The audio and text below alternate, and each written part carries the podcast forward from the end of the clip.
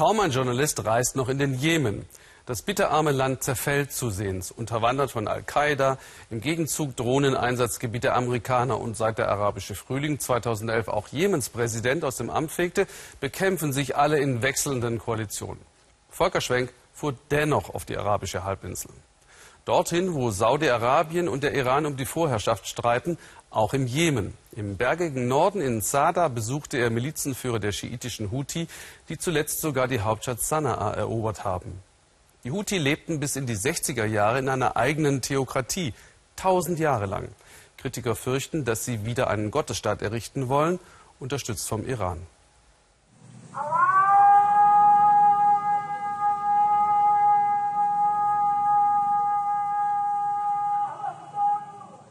Sada, die Hochburg der Houthi-Rebellen im Norden des Jemen.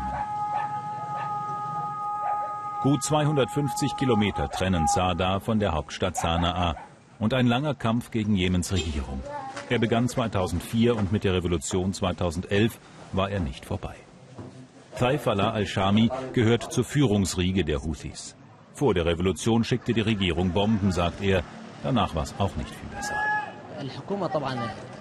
Die neue Regierung hatte einen Fonds geschaffen, um Sada wieder aufzubauen. Aber den gab es nur auf dem Papier. Die Politiker haben sich alles selbst unter den Nagel gerissen und sie bekamen immer weiter Geld aus dem Ausland, auch aus Europa. Sada ist eine mittelgroße Stadt mit 40.000 Einwohnern, konservativ und mehrheitlich schiitisch. Die Volksdroge Kat entspannt und macht angenehme Gedanken. Und so wirken die meisten Männer am Nachmittag eher schläfrig. Aber die Houthis haben einen Ruf als zu allem entschlossene Kämpfer.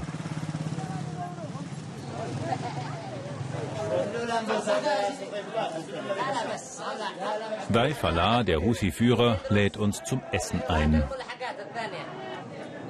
Ein kleiner Beitrag zur Freundschaft mit den Brüdern aus Deutschland, sagt er.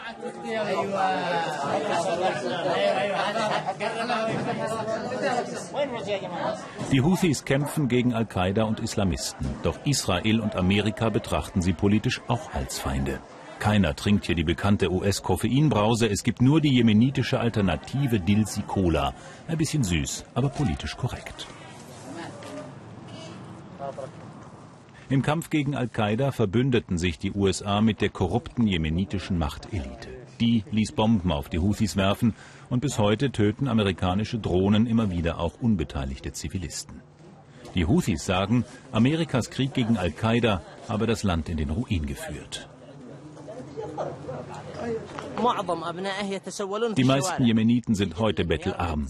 Das ist eine Folge des wirtschaftlichen Niedergangs und der allgegenwärtigen Korruption. Und dagegen kämpfen wir an der Seite unseres Volkes. Auf Arabisch steht da Tod für Amerika, Tod für Israel, verflucht seien die Juden, Sieg dem Islam. Das ist der Houthi-Slogan. Neben Schreibwaren, Elektronik und Koranausgaben verkaufen sie auch Propaganda. Erfolgreicher als ihr Anti-Amerikanismus ist aber ihr Kampf gegen Korruption und Vetternwirtschaft. Darum bekennen sich im Jemen auch immer mehr Sunniten zur ursprünglich schiitischen Houthi-Bewegung.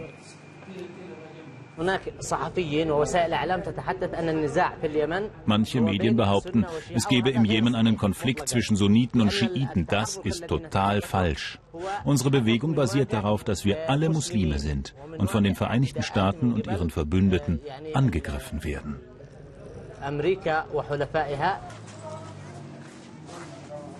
In ihrer Hochburg Sada haben die Houthis den Kampf mit der Hauptstadt für sich entschieden. Das sieht man auch auf dem Waffenmarkt. Heute haben die Verkäufer dicke Backen vom Cut-Kauen und kaum ein Kunde stört. Noch direkt nach der Revolution 2011 machten die Händler hier glänzende Geschäfte. Jeder deckte sich mit Waffen ein. Seit die Houthis in der Hauptstadt Sanaa einmarschiert sind, geht bei uns die Nachfrage zurück. Gewehre laufen noch einigermaßen, aber sonst ist nichts mehr los.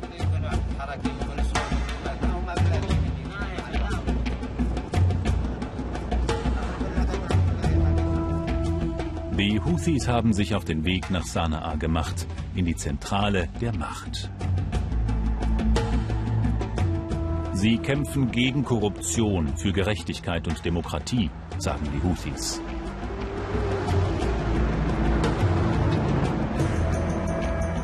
Regieren wollten sie hier nicht, sondern die Revolution vollenden.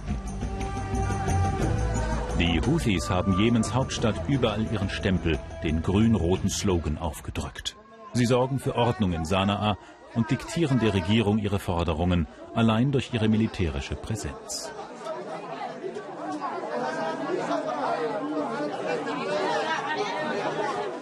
Jetzt wirkt die Stimmung entspannt, aber immer noch gibt es vereinzelt Schießereien und Bombenanschläge.